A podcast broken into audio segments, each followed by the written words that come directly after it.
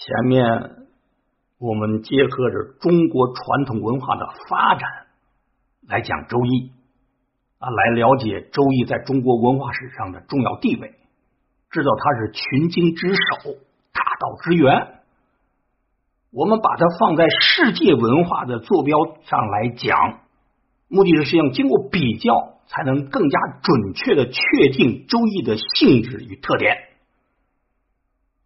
前面有侧重讲了《周易》的思维方式，就是古人说的象数思维。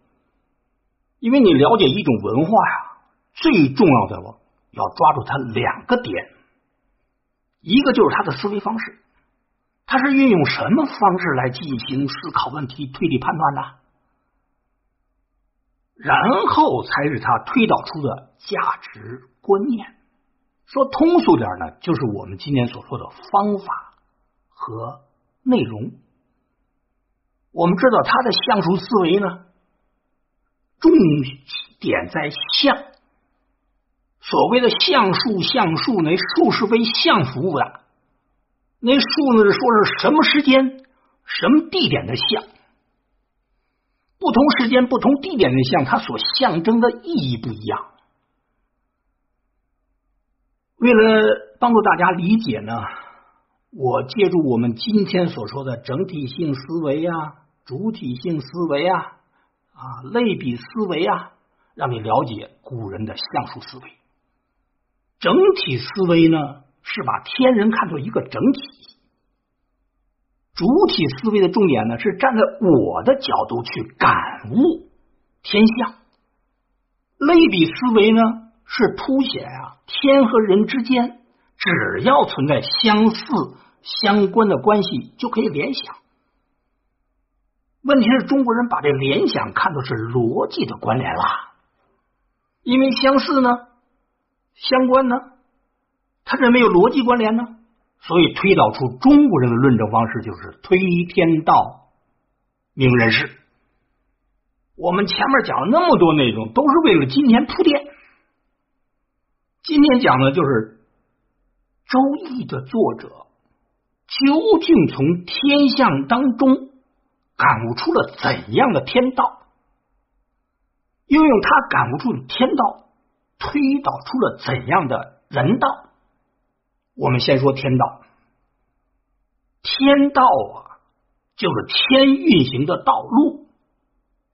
那道路本意就是一踏之路。天道的道啊，你要回去查《说文解字》，上面解释它呢，就俩字儿一踏。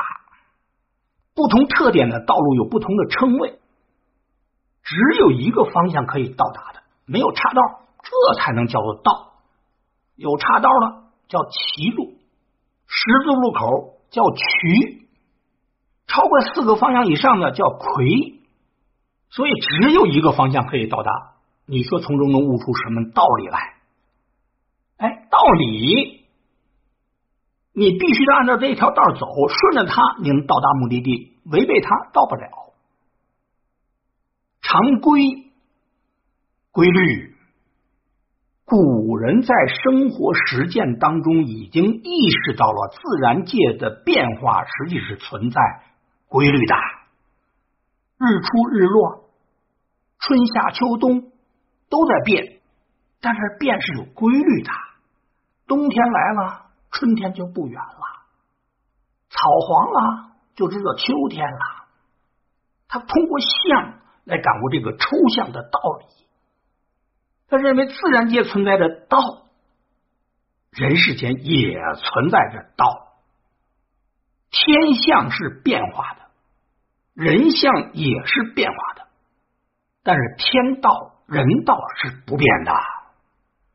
就是中国人的思维方式是观物取象，这个物还是纯自然的物，这个象呢就已经融入。主体的一种感悟了，那就是天人合一的产物了。这象里边就已经蕴含着天意和人的感悟了。再用这天象呢，去表达、去象征天意，是这么一个逻辑过程。再以天意呢为论据，论证人道人事。所以古人把《周易》的这种说理方法概括为“推天道以明人事者也”。我们挑最重要的话说呢，就是推天道明人事。你看清华大学校训怎么论证出来的？那就是天行健论据，天是象，健是抽象的天意，古人叫做卦德。天的运行是刚健的。论据，人也要刚健，所以后边来一个论点：君子以自强不息。周易都是这么来说理的。地是坤，君子也厚德载物，也是这样。为臣的看大地，大地之德呢是坤，坤是顺承的意思。大地顺承蓝天，天地和谐；为臣的要顺承君主啊。啊，天下和谐。所以，对臣子来说，最重要的修养是像大地一样顺承。顺承得有什么修养？厚德载物，得像大地那么大，那么有胸怀，什么都能装，你才能包容，才能理解，才能顺承。哎，周易的整体的框架就是这样。那他感悟这天道是怎样的呢？在前面我已经做了一些铺垫，为了让大家更清晰的理解周易者认识的天道呢，我们先按照现在马列主义哲学对自然他认识的这样一个结构啊来对应。马列主义认为啊，世界的本源啊。是物质，而物质呢是运动的，运动呢是有规律的，规律呢是可以认知的。周易要跟它对应啊，它那个易传对它的概括说是：易有太极，是生两仪，两仪生四象，四象生八卦，八卦定吉凶。吉凶成大业，这句话就比较准确的概括了《周易》的这种逻辑的框架啊和它的理论的纵向的结构。周易认为呢，太极在最前面是世界的本源，所以从认识论的角度来看，世界的本体究竟是什么呢？周易认为是太极。那太极是什么呢？先后有两种说法，影响比较大。最早的认为是太极生两仪，两仪是阴阳啊。太极要生两仪，那太极就不是阴阳。太极不是阴阳是什么呢？就是阴阳还没有分离的那个混沌的状态，称之为元气。后来有人认为这元气已经是物了。他即便没分阴阳，他毕竟是已经是气了，气已经是物了。又往前追溯，在他们观念当中认为呢，物不能以物为物，必属于无。他的讨论都不是讨论是先有鸡还是先有蛋了，认为鸡和蛋呢都是有物之后的现象了。再往前推，属于无，所以太极也叫无极。哎，你这样就把它梳理了。太极有两种解释，这两种解释要排排队的话，那无应该放在前面。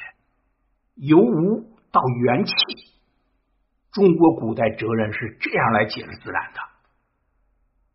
有了元气以后，再分成两仪，两仪就是阴阳，这是中国人大智慧，整个世界都很震撼。大千世界丰富多彩，中国古代先哲怎么就能用两个符号就把所有的事情都涵盖了？德国有位数学家叫莱布尼茨，看到《周易》之后啊，他有数学家的敏感，他天天把玩，天天琢磨，这是怎么回事？只有两个符号，居然能够表述世界上任何物、任何的理，甚至任何的数字。突然间有一天，恍然大悟：二进制，那阴爻啊就是零，阳爻啊就是一，逢二呢就进位。所以它就能两个符号就能表达所有的数字了，欣喜若狂啊！当时向清政府提出申请，申请加入中国国籍。遗憾的是，中国人不懂什么叫二进制，我们只知道十进制啊，那时候称有十六进制，没听说过有二进制，居然就没批准。其实批准一个人进来有什么不可以？他就可以给你宣传了。现在中国文化就缺乏宣传，所以有隔阂。外国人不了解中国文化，然后五四以后呢，大家又不怎么读自己的文化典籍了。中国人自己也不了解自己的文化，所以理论上说取其精华，去其糟粕。实际大家根本就不太清楚什么是精华，哪里是糟粕，所以精华没有得到很好的继承，糟粕反而恶性膨胀，这就麻烦了。这就是我们应该了解一下中国传统文化的重要的原因。